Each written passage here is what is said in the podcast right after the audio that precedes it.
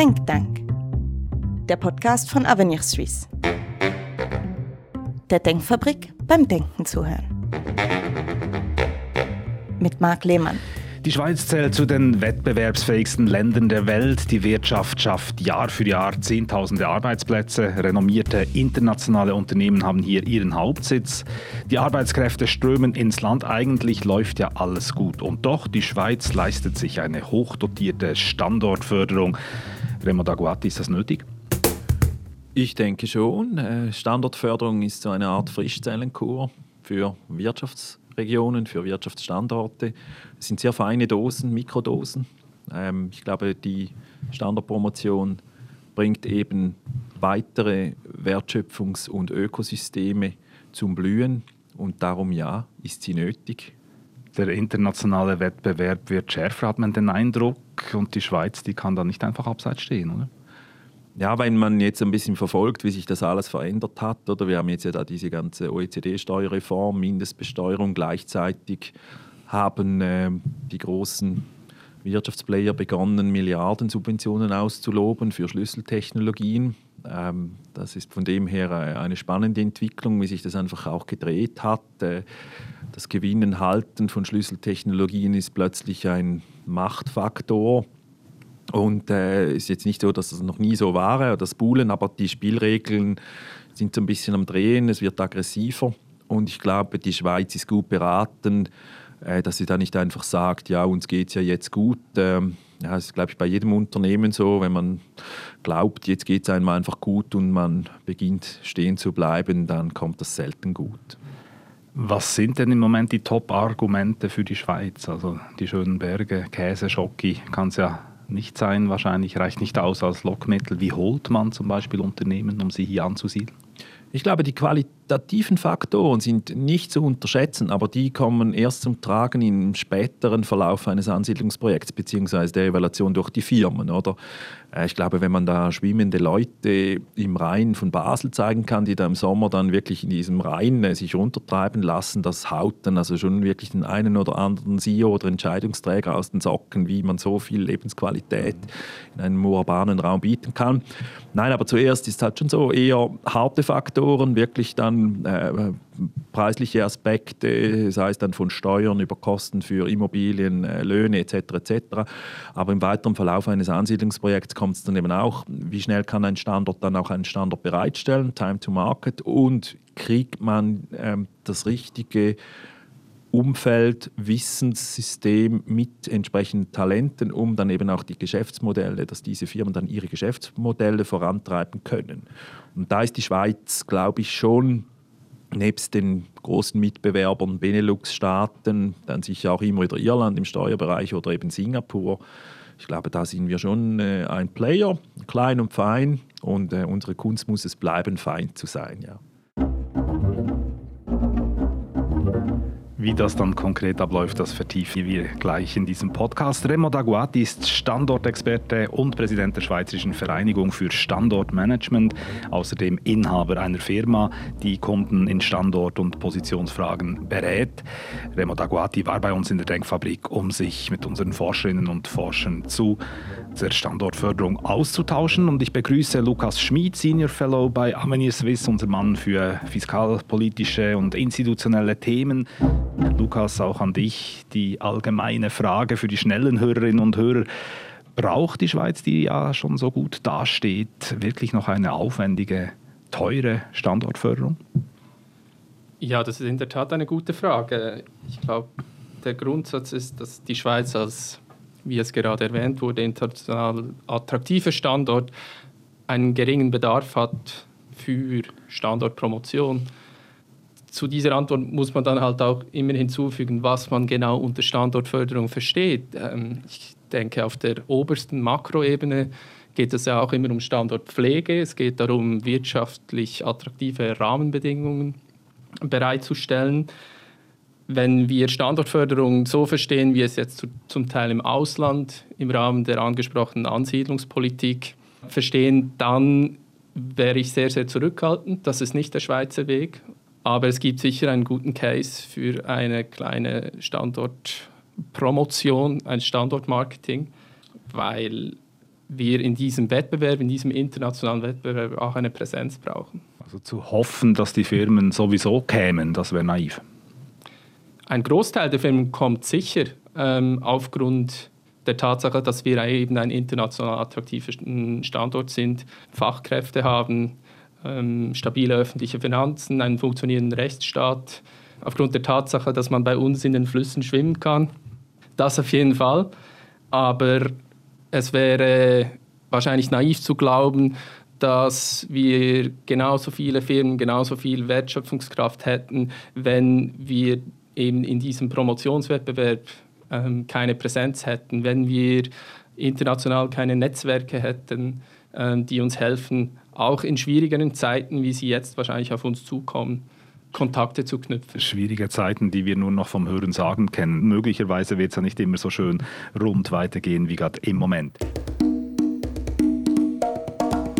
Ja, alle forcieren die Standortförderung. Prominente Beispiele kennen wir als Deutschland, das mit Milliardeninvestitionen internationale Konzerne anlockt. Dort ähm, Arbeitsplätze schafft. Die Gigafactory von Tesla bei Berlin kommt mit einem Sinn, Halbleiterproduktion äh, bei Magdeburg, 10 Milliarden Investitionen. Ist das, Herr Daguati, eine wohlüberlegte Strategie oder schon fast ein bisschen Verzweiflung? Ja, ich glaube, es ist schon in diesem Ringen der Kontinente, oder wie sie da noch überhaupt partizipieren können, wollen, dürfen an diesen Schlüsselstrategien. Das ist ein bisschen an Wettrüsten, erinnert mich ein bisschen ans Wettrüsten. Ich glaube, es ist keine gute Entwicklung und die Schweiz wird da sicher schon gar nicht mit ringen wollen können hat auch sicher letztendlich dann eben auch mit den, mit den Flächenmöglichkeiten zu tun. Nein, ich bin froh, dass wir dass wir eigentlich schon vor zehn Jahren, vor über zehn Jahren, dass man eigentlich weggekommen ist von dieser sage jetzt mal fast Steuerpromotion des Standorts Schweiz. Es ging damals wirklich fast, man ist sehr aggressiv über das Pricing-Argument rausgegangen und das wurde jetzt über zehn Jahre hin zu einer Technologiesektorpromotion. Äh, jetzt neuerdings dann, dass man die Schweiz über Ökosysteme vermarktet und dort dann die qualitativen Aspekte des Wissenstechnologietransfers, äh, die Anwendbarkeit auf Dienstleistungen, Services, Produkte und eben auch das Können von Menschen, die dann eben auch diese Wertschöpfungstreiber in die Geschäftsmodelle der Firmen reinkriegen. Und äh, wir haben bei uns im Schnitt ist eine Ansiedlung sechs Personen, sechs Arbeitsplätze, die wachsen dann vielleicht auf 30, 40. Aber auch wir haben teilweise Großansiedlungen, die kommen alle zehn Jahre mal vor. Aber ich glaube, die Schweiz äh, kann die Gunst nutzen, dass wir kleine, feine Injektionen holen und somit auch immer wieder unseren, äh, unseren, unsere Sektoren auffrischen mit führenden Unternehmen, die weltweit einen guten Ort suchen, um ihr Geschäft zu machen. Ja, das ist dann eben die Schweiz. Ja, aber diese Unternehmen, jetzt, wenn wir noch mal ein bisschen auf der internationalen Bühne bleiben, auch die Amerikaner haben im Moment viele Beispiele von so Ansiedlungsoffensiven, ähm, fast aggressiven äh, Ansiedlungspolitik. Die Unternehmen, die haben im Moment äh, eine komfortable Ausgangslage, nicht? Die, haben, die sind am längeren Himmel, die können eigentlich verlangen, was sie wollen, wenn man ihnen den roten roten Teppich so ausrollt, wie jetzt in Deutschland zum Beispiel. Ja, ist immer die Frage auch mit diesen Subventionen, eben wie, wie gut das Ganze dann tut. Oder am Schluss, ich glaube, es hat auch immer wieder Beispiele gegeben, wo dann so Subventionsjäger oder eben auch Firmen, die sich dann mit Steuererleichterungsdeals nach zehn Jahren wieder verabschiedet haben. Ja. Ich bin relativ skeptisch, oder? Wenn man, wenn man nur mit einer Pricing-Strategie fahren möchte und man dann wirklich vor allem mit Affoperde, mit wirklich Steuergeldern so quasi ähm, äh, solche Firmen dann anlockt. Das ist einfach oft eben nicht nicht nachhaltig. Nicht nachhaltig, ja. Ähm, und ich glaube, das, das ist, ist nicht nur nicht der Weg, sondern ähm, auch als Unternehmen oder am Schluss, am Schluss müssen die Mitarbeitenden und die qualifizierten guten Köpfe, die müssen dann je nachdem mit, äh, mitkommen. Also dann, oder in den ersten Jahren hat man ja meistens dann ein Aufbauteam, das dann noch ähm, mit Leuten bestückt ist, die dann eben in diesem Land die Aufbauarbeit machen. Und äh, ja, es gibt viele Beispiele, auch wo man sich dann locken ließ und dann gemerkt hat, ja, das sind noch so viele andere Faktoren, die dann eben nicht stimmen. Und die Schweiz kann ein gutes Gesamtpackage bieten, ohne irgendwelche Zuckerstückchen auszulegen. Nicht nachhaltig, sagt Remo Daguati, Lukas. Also es sind ja oft so Modebranchen, die, die so angesiedelt werden, ja, dann eben mit, mit Nachhilfe. Ähm, das ist auch eine Wettbewerbsverzerrung. Ja, ganz klar. Also die Entwicklung, die wir zurzeit sehen, die hat ganz ganz eindeutig industriepolitischen äh, Charakter. Die Welt wird als unsicherer eingestuft, geopolitische Risiken nehmen zu. Hinzu kommt, dass äh, die Sorgen um, um den Klimawandel Regierungen dazu bringen, vor allem auch viele grüne Subventionen äh, zu sprechen. Ja, diese selektive Förderung der Modebranchen, die kommt von daher, dass es jetzt offenbar wieder die Vorstellung gibt, dass eine Ansiedlung bestimmter Firmen, sei es Batterieproduzenten oder Mikrochip herstellen, einem Land, einem Standort äh, gut tut und dass jedes Land eine solche Fabrik braucht. Aber sind denn solche Überlegungen völlig von der Hand zu weisen? Jetzt aus ordnungspolitischer Sicht ja, aber äh, man kann ja auch sagen, gouverner c'est prévoir, also irgendwie eben solche Branchen dann anzusiedeln, hier zu haben, wenn man denkt, dass eben auch internationale Lieferketten, dass die teilweise auch schon unterbrochen sind, dass äh, ja mit Covid auch die Globalisierung zurückgefahren äh, wurde, ähm, mit Blick auf auf solche Krisen, die vielleicht noch kommen könnten, ist das auch nicht nur falsch.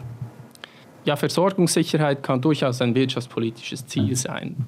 Das ähm, auf jeden Fall. Und was wir jetzt eben in den angesprochenen Branchen sehen, ist äh, zweifach begründbar. Einerseits ist es so, dass äh, die Produktion vieler dieser Produkte vor allem in Asien, ganz besonders in Taiwan konzentriert ist.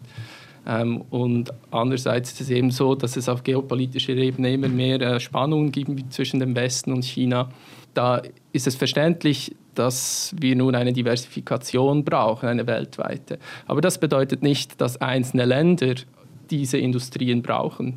Aus Sicht eines einzelnen westlichen Staates reicht es eigentlich, wenn diese Produktion in den Westen verschoben wird, beispielsweise in die USA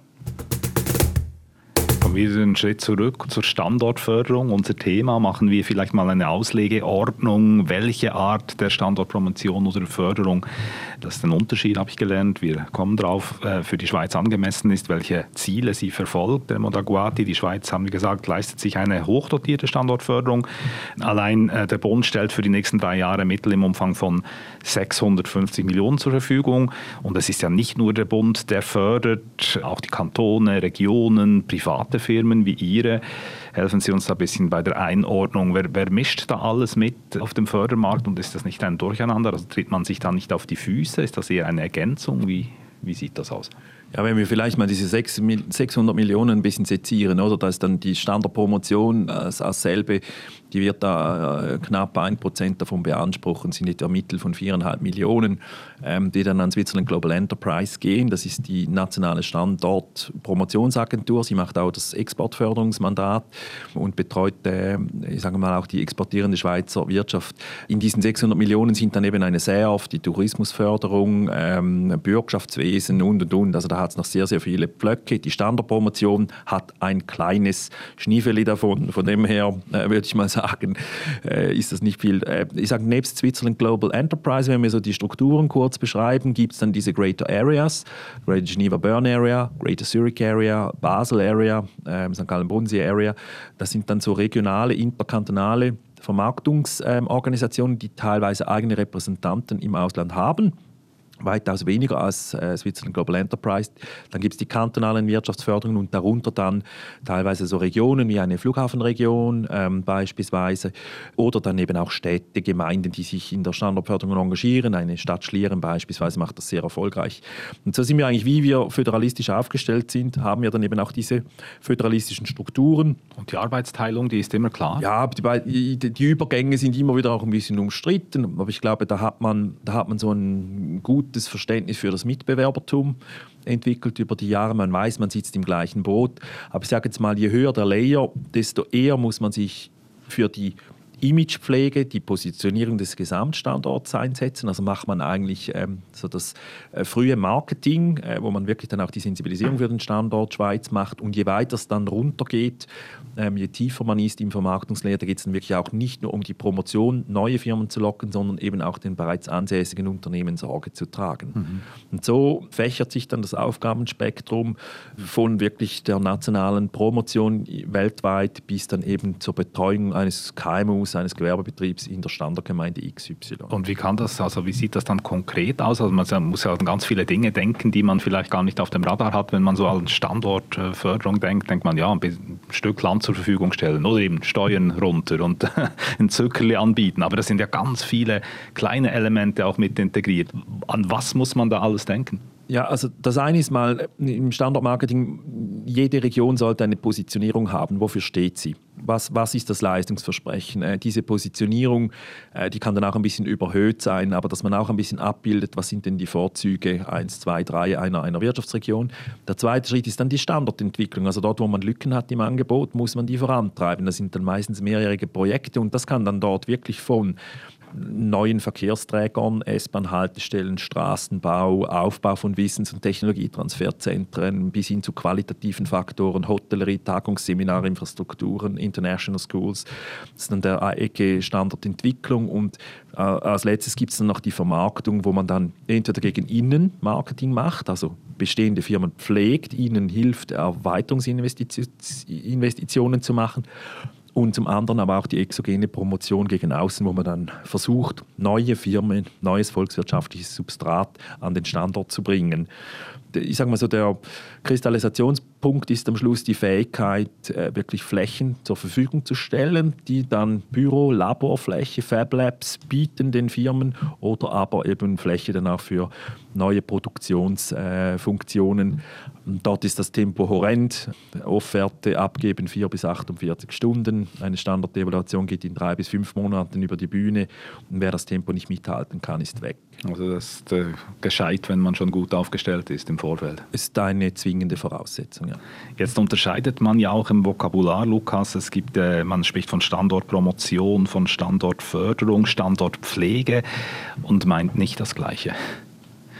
Ja, Standortpflege meint eigentlich die Pflege der wirtschaftlichen Rahmenbedingungen, der erwähnten äh, Faktoren wie fortschrittliche Forschungsinstitutionen, eine gute Bildungslandschaft, äh, Zugang zu den notwendigen Arbeitskräften, einen äh, Staat, der Rechtssicherheit bietet und stabile öffentliche Finanzen hat. Standortförderung in, in meinem äh, ökonomischen Verständnis, ähm, da geht es dann eher um Anreize, um spezifische Anreize, spezifische Privilegien in Form von den äh, viel geschottenen Steuerdeals oder vergünstigten Grundstücken. Eben diese Art von Instrumente, die äh, wir eher kritisch sehen. Und die Standortpromotion ist eben äh, dieses äh, kleine Stücklein Kuchen, das vorhin angesprochen wurde. Dort geht es wirklich um, ja, um die Bewerbung des Standorts, anmessen, Kontakte knüpfen und so weiter. Mhm. Was natürlich auch wichtig ist, oder jetzt, wenn es eben dann schnell gehen muss, oder? Ja, also ist am Schluss ist ja nicht irgendwie einfach ein Zufall. Das wird häufig unterschätzt. Oder in diesen Unternehmen sind dann Entscheidungsträger. Das sind Menschen. Das sind Menschen, die haben ein Umfeld, die haben eine Familie, die allenfalls mitziehen äh, wird. Die verhalten sich teilweise sehr, sehr rational. Ähm, die können aber auch über emotionale Faktoren abgeholt werden. Die haben irgendwie ein Feuer, das in ihnen brennt. Äh, für mich war es immer die Kunst, oder wie, wie finde ich relativ schnell hinaus, wenn so ein Entscheidungsträger, wenn ich den Moment habe, mit ihm zu sprechen, was treibt den an, was, ist sein, was sind seine Trigger, Punkte und dann eben auch darauf zu reagieren und diese Menschen dann eben auch für einen Standard zu begeistern. Also das ist schon die Kunst dann mit Marketingtechniken äh, wirklich diese Menschen abzuholen, weil ähm, ja und das dann eben in nützlicher Frist. Also man muss diese Standortfaktoren dann fast schon ein bisschen vorkonfektioniert haben, mhm. damit man weiß, welche Pfeile zieht man und in einem internationalen Umfeld ist dann auch die Mehrsprachigkeit gefragt. Also wir haben bei Switzerland Global Enterprise äh, äh, neunsprachig äh, produziert und da muss man dann auch diese Standortfaktoren in verschiedenen Sprachen bereit haben, sonst hat man gar keine Chance, also zeitgerecht also, Wie denn so auf einer Broschüre oder, oder in einem Bewerbungsvideo? Oder wie, das sind dann eigentlich alle, alle Marketing-Tools, also vom Investor-Handbuch über spezifische Factsheets, äh, Testimonials, die man dann wirklich auch hat und das Ganze muss man dann eben für die jeweiligen Ökosysteme oder Technologien muss man das dann eben ähm, ähm, ansprechen können. Es bringt nichts, einem Entscheidungsträger in einem Life Sciences Konzern äh, mit irgendwelchen Argumenten aus der Umwelttechnologie äh, zu begegnen. Also die Kunst ist dann eben auch das Verständnis zu bekommen, welche Schlüsseltechnologien prägen diese Geschäftsmodelle oder aber sind es allenfalls Wertschöpfungstreiber wie Forschung, Entwicklung, Einkauf, Verkauf, Supply Chain Management oder irgendwelche Rechte. Also sind es dann äh, eigentlich Wertschöpfungsfunktionen, die dieses Unternehmen, diesen Entscheidungsträger beflügeln. Was ist seine Aufgabe? Wo möchte er wirtschaftlich überzeugen? Das herauszuriechen und dann mit den richtigen Argumenten und dem richtigen Standort dann äh, darauf zu reagieren. Das ist eigentlich die Kunst. Ja. Und da steht dann auch der Standortförderer von Singapur und aus Deutschland, der steht dann gleich hinter Ihnen und kommt dann auch mit den Argumenten oder wie läuft das so in der Praxis ab? Ja, also das ist dann schon so. Es gibt dann Fälle, da heißt, ähm, also das Extremste war wirklich mal ein Technologieunternehmen, das mittlerweile in der Schweiz ist. Wir haben da erfahren, ähm, ja, dass über einen Rechtsanwalt in der, in der Schweizer Botschaft in New York, dass die eine Standortsuche machen für ein kleines Forschungs- und Entwicklungsteam. Der Kollege war vier Stunden später im Flugzeug nach New York zusammen mit den Team der Botschaft ähm, hatte man dann äh, einen sogenannten Pitch und äh, ja, da waren dann auch noch andere Weltregionen. Die Schweiz ist immer im Wettbewerb häufig mit Singapur, Benelux-Staaten, teilweise auch Irland. Und da gibt es dann eben diese Wettbewerbssituationen. Und am Schluss gewinnt die Swissness. Am Schluss gewinnt, glaube ich wirklich, wer das Tempo mitgehen kann und wer nachher ja, die beste Kombination der Standardfaktoren bietet. Und jetzt, Lukas, haben wir festgestellt, äh, die Schweiz ist gut aufgestellt. Das sieht man ja an den Entwicklungen der letzten Jahre, auch äh, an der Zuwanderung. Und da kommen wir auf einen Problembereich jetzt zu reden, der äh, zunehmend kritisch gesehen wird. Also der ganze wirtschaftliche Erfolg, der hat auch seine Schattenseiten. Auch in der Bevölkerung wird das zunehmend kritisch wahrgenommen. Stichwort 10 Millionen Schweiz, Stichwort Dichtestress die Zuwanderung in den Arbeitsmarkt, was eigentlich immer etwas Positives äh, gesehen wurde, eben Ansiedlung, Schaffung von Arbeitsplätzen, wird plötzlich zu einem Problem. Ja, es sollte weiterhin als etwas Positives äh, betrachtet werden. Ich glaube, die Zuwanderung macht uns als Land vielfältiger, aber sie macht uns vor allem auch wertschöpfungsstärker und ist somit ein wichtiger Pfeiler unseres äh, Wohlstandes. Und zum von dir angesprochenen Thema, dass die Standortförderung und die Standortpromotion schuld sein soll an der, an der Zuwanderung. Na, ja, also es gibt Studien, die das ganz klar verneinen, aber ich glaube, man kann auch einfach einen Blick werfen auf die Ansiedlungspolitik der letzten äh, 20 Jahre, die doch auch sehr stark von, von Firmen geprägt wurde. Remo, du korrigierst mich, die Konzernzentralen in die Schweiz geholt haben. Und das sind bekanntlich äh, nicht die großen Industriefirmen, die, äh, die, tausende Arbeitsplätze schaffen, die aber gleichzeitig sehr viele Steuereinnahmen generiert haben. Und das verkennt äh, dieser Vorwurf eindeutig. Gleichzeitig muss ich sagen, dass wenn das Standortmarketing ähm, darauf aus sein sollte, Firmen anzuwerben, die möglichst viele Arbeitsplätze schaffen, dann wäre das der falsche, falsche Ansatz. Ähm, die Schweiz braucht Firmen, die, die produktiv sind, die Wertschöpfung schaffen, damit wir unseren Wohlstand nicht nur erhalten, sondern auch ausbauen können. Das ist jetzt aber schon auch ein Argument, Raymond Aguati, mit dem Sie zurechtkommen müssen, beziehungsweise das, dass Sie in Ihre Überlegungen einbeziehen müssen, äh, diese Kritik an der, am Wachstum, an der Zuwanderung, eben auch zunehmend an der Ansiedlung von Firmen, die man mit einbeziehen muss. Eine Kritik, die natürlich auch eine gewisse Wohlstandskritik ist. Uns geht es einfach zu gut. Sind wir zu satt geworden, dass wir so kritisieren dürfen? Ich glaube schon, dass wir eine gewisse Sattheitstendenz haben, ja. Ich glaube, es gibt wirklich nur noch wenige, die das auch mal erlebt haben. Ich musste leider vor 20 Jahren Massenentlassungen abwickeln. Das war meine erste Tätigkeit. Und äh, Menschen in die Augen zu schauen, wo man weiß, morgen haben die keine Arbeit mehr. Das Bild hat man heute nicht mehr. Ich bin aber so sozialisiert worden in meiner Tätigkeit und es ist auch für mich immer noch ein Ansporn, gut zu bleiben oder eben besser zu werden. Ich hoffe, dass wir nicht solche Bilder brauchen, damit wir weiterhin äh, versuchen, vorne dabei zu sein. Aber die Schweiz ist auch ein bisschen so ein Club. Also wir haben uns immer dann in der Positionierung der Schweiz überlegt, ähm, also so are you qualified, war mal so ein, ein Ausspruch, den wir dann hatten in, der, in den Diskussionen.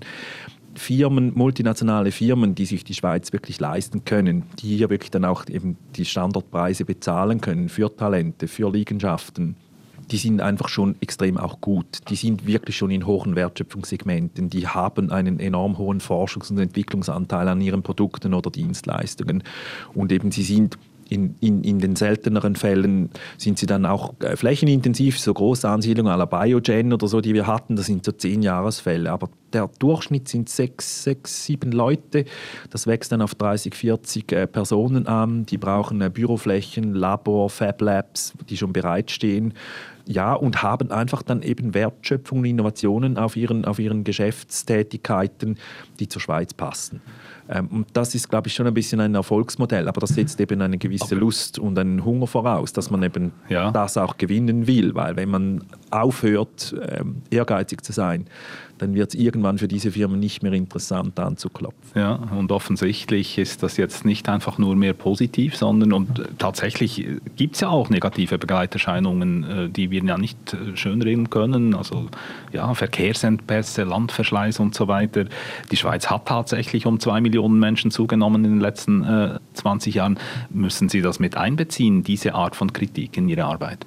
Ja, äh, ich, ich glaube, dass das manifestiert sich ja dann in dieser Sattheit und ich glaube, die Bürgerinnen und Bürger können ja dann auch eben diese Differenzierung vielleicht nicht vornehmen, oder? Aber wenn wir natürlich schauen, dann, wo, wo halt ein großer Teil auch dieser Zuwanderung dann sich niederschlägt, dann ist ein großer Teil ist äh, Gesundheitswesen, Bildungswesen, das ist dann teilweise eben auch ähm, im Bereich Tourismus, Gastronomie, also wo man dann halt einfach teilweise, da, sagt man eben nicht diese High-End-Wertschöpfungsbranchen, äh, die die Standortpromotion anspricht, sondern das sind eben andere Branchen, die vielleicht ein bisschen staatsnaher oder ich sage jetzt mal vielleicht auch von den Wertschöpfungsmöglichkeiten nicht in dieser Liga spielen. Und das Schlimmste wäre jetzt irgendwie zu sagen, hey, wir machen dicht, wir machen jetzt so quasi äh, die Grenzen zu und äh, dadurch schließen wir eigentlich das Partizipieren an den äh, Zukunftsgeschäftsfeldern, an den Wissenssystemen der Zukunft, äh, grenzen wir damit aus. Das wäre ein kapitaler Fehler reines Breitenwachstum, Lukas Schmidt.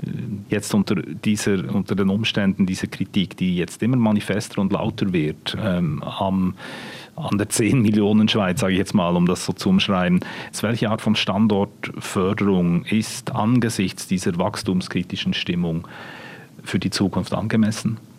Gut, mir, mir scheint als erstes wichtig, dass man natürlich diese, diese Stimmung, die im Moment herrscht, herrscht, auch moderiert und auf sie eingeht, indem man äh, ganz klar herausstreicht, dass die Zuwanderung uns nicht nur einfach nur in die Breite hat wachsen lassen, sondern auch ähm, uns Produktivitätswachstum gegeben hat. Ähm, und das ist ein, ein Fakt entgegen der Tatsache, dass die These, dass wir eben nur in die Breite wachsen hat, immer wieder erwähnt wird. Ich glaube, dass in dieser Sättigung liegt genau die, die Gefahr, die äh, vorher kurz erwähnt wurde, nämlich dass wir den Hunger verlieren, weiter besser zu werden und die Schweiz weiter äh, zu entwickeln. Ich glaube, ein Faktor, der, der eben aus dieser Sättigung heraus erkennbar ist, ist, dass es heute viel länger geht, um eben Areale zu entwickeln, um Immobilienprojekte aufzuziehen, die dann den zuziehenden Firmen auch eine Heimat sein können. Und dort müssen wir äh, sicher ansetzen. Also stehen wir uns da selber im Weg ein bisschen. Eben, wir sind nicht mehr so hungrig, sondern satt. Verpassen wir Chancen, Herr Daguati? Ich glaube, die Planungsprozesse sind in den letzten zehn Jahren überdurchschnittlich lange geworden. Ja, ich, ich, meinte wirklich festzustellen, dass man äh, dieses Vorbereiten von, von Arealen, von Flächen dass das schneller ging. Es sind auch viel mehr öffentliche Interessen dazu gekommen. Es sind auch, äh, ich sage mal, die ganzen ökologischen grünen Themen, die dazugekommen sind, aber wir haben schon sehr, sehr lang und ich neige dazu zu sagen, dass wir so quasi vor allem in den, in den Kernstädten sehr viele Projekte, teilweise eben im Widerstand scheitern, die eigentlich diesen Qualitätsansprüchen gerecht würden und wir deshalb teilweise jetzt auch so ein bisschen Ausufern haben in die Agglomerationsräume. Und das ist eigentlich nicht das, wo wir, wo wir eigentlich die wirtschaftlichen Funktionen letztendlich haben wollen. Also ich glaube, da ist wirklich sehr viel Vorsicht geboten. Oder in diesem globalen Wettbewerb, das Tempo ist eben nicht langsamer geworden bei den Firmen. Also äh, nach 48 Stunden Offertzeit äh, entscheiden diese Firmen in 20 bis 30 Wochen, wo sie dann ihren Standort wählen. Und dafür braucht es Räume, Flächen und diese Flächen müssen auch immer mehr eine Kombination zulassen zwischen High-End-Produktion und zum anderen eben auch Dienstleistungswelten, wo man dann mit kleinen Laborflächen oder mit Fab Labs äh, Testingumgebungen machen kann, wo man Prototypen ausprobieren kann. Und ich glaube, die großflächige Produktion, die ist nicht mehr in der Schweiz. Das ist auch der falsche Standort dafür. Aber bei uns werden äh, Verfahren, bei uns werden Innovationen eben kreiert die dann äh, anderswo äh, auf der Erde, wo es eben den großflächigere Möglichkeiten gibt, produziert werden. Und damit sind wir dann der, der Innovations- und der Wertschöpfungshub. Und äh, ja, dafür müssen wir kämpfen. Und da, glaube ich, laufen wir ein bisschen Gefahr, dass unsere Verfahren sehr langatmig geworden sind und dieses Time to Market, dass wir das immer äh, weniger halten können, wenn wir äh, diese bereiten Flächen eben nicht mehr produzieren oder nicht mehr bereitstellen. Da haben wir ein Issue. Sie haben die Kernstädte angesprochen, die auch äh, ein bisschen bequem geworden sind vielleicht. Kann man denn jetzt die Schweiz auch ein bisschen unterteilen und sagen, ja, da gibt es noch Regionen, die sind hungriger als andere, die bieten mehr Möglichkeiten? Ich glaube ja, dass es das gibt. Also ähm, vielleicht so Beispiele, die man wirklich jetzt mal erwähnen kann. Äh, Kanton Fribourg hat man gehört, oder da ist jetzt auch äh, Rolex große Investitionen. Da hört man wirklich immer wieder, dass da die Bereitschaft der Behörden, eine Sondermeile auch noch zu gehen und wirklich dort auch zu koordinieren, zu unterstützen, dass da eine sehr große Willkommenskultur herrscht. Auch der Kanton Uri, wo man eigentlich nicht denken würde, das ist jetzt ein Wirtschaftsstandort, aber der hat enorm profitiert von der ganzen Nährtachse. Das hat natürlich dann auch völlig neue Erreichbarkeitsgüten für Fachkräfte jetzt ermöglicht. Auch dort äh, ist man generell die Zentralschweiz. Also es gibt gewisse Regionen, die powern. Und dann sage ich mal so, ja, ist vielleicht ein bisschen provokativ, also die, die NFA-Empfängerkantone, die dann fast fürchten, irgendwie jetzt haben sie eine Firma gewonnen und jetzt verlieren sie dann äh, beim Ausgleichsmechanismus, verlieren sie dann Ausgleichszahlungen, weil sie plötzlich mehr Steuerkraft ausweisen. Ich glaube, diese negativen Effekte gibt es teilweise auch. Also äh, Spreu und Weizen äh, gibt es auch in dieser Welt. Standortförderung der Zukunft. Lukas Schmid, Avenir Suisse hat ja schon vor einigen Jahren ein paar Handlungsgrundsätze formuliert, was aus äh, volkswirtschaftlicher und ordnungspolitischer Sicht angemessen wäre. Es ist eigentlich immer noch aktuell, wenn ich so das Gespräch jetzt zusammenfasse. Also ja, keine Industriepolitik, staatliche Unterstützung sparsam einsetzen und einfach die Wirtschaftspolitik, die reguläre, nicht unterbrechen. Ja? Also das, das, was das Land stark macht, laufen lassen. Ja, ich glaube, wir haben auch viele Fortschritte gemacht in, in, in diesem Bereich im Vergleich zu vor 15, 20 Jahren. Es gibt viel weniger Ausnahmen steuerlicher Art. In der äh, Regionalpolitik ja, ist man viel strenger geworden und Projekte werden viel besser evaluiert. Und ich finde, ja, man sollte an diesen Grundsätzen eben festhalten, dass es einige wenige Regeln gibt, die möglichst äh, für alle gelten in diesem Zusammenhang darf man vielleicht auch auf die Größenordnung hinweisen, die jährlich äh, für die Standortpromotion oder die staatlichen Akteure für die Standortpromotion ausgeben. Also über den Daumen gepeilt sind das etwa 50 Millionen im Jahr. Vis-à-vis -vis steht dann eine Förderung für die Tourismusmarketingorganisation in, in der gleichen Größenordnung äh, pro Jahr. Ähm, und äh, ja, die, die Standortpromotion als, als, als, als, äh, als Mittel für, für eine Stärkung des wertschöpfungsstarken Standorts Schweiz darf da sicher äh, weiterhin äh, in dieser Größenordnung unterstützt werden. Also rein von der Substanz leben, Herr Daguati, können wir nicht. Wir müssen schon noch ein bisschen investieren. In uns. Ja, man kann schon von der Substanz leben, oder? Aber das ist dann, wenn es ein bisschen köchelt, verdampft dann irgendwann das Wasser. Und ähm, ja, ich glaube, das schadet nie, wenn man äh, wieder mal ganz, ganz sanft wieder ein bisschen Wasser nachgießt. Äh, das macht man beim Kochen auch so. Am Schluss muss der, der Gu muss stimmen und äh, wir sind gut beraten, dass wir die Pfanne nicht auskochen lassen. Think Tank, das ist der Podcast von Avenir Suisse. Ich bedanke mich ganz herzlich bei Remo Daguati, Experte für Standortförderung und Inhaber der Firma LOC oder LOC. Es heißt LOC, ja. LOC, gut. Und merci Lukas Schmid, Senior Fellow bei Avenir Suisse, für diese Diskussion, für die spannenden Überlegungen, die Sie mit uns geteilt haben. Der Podcast ist verfügbar auf allen gängigen Plattformen wie Spotify oder Apple, wo man ihn auch abonnieren kann, auch auf YouTube und natürlich auf unserer Website avenir-ch. Da kann man uns Feedback geben, uns liken, Fragen stellen. Über die Reaktion freuen wir uns. Danke für die Aufmerksamkeit, sagt Marc Lehmann und bis zum nächsten Mal.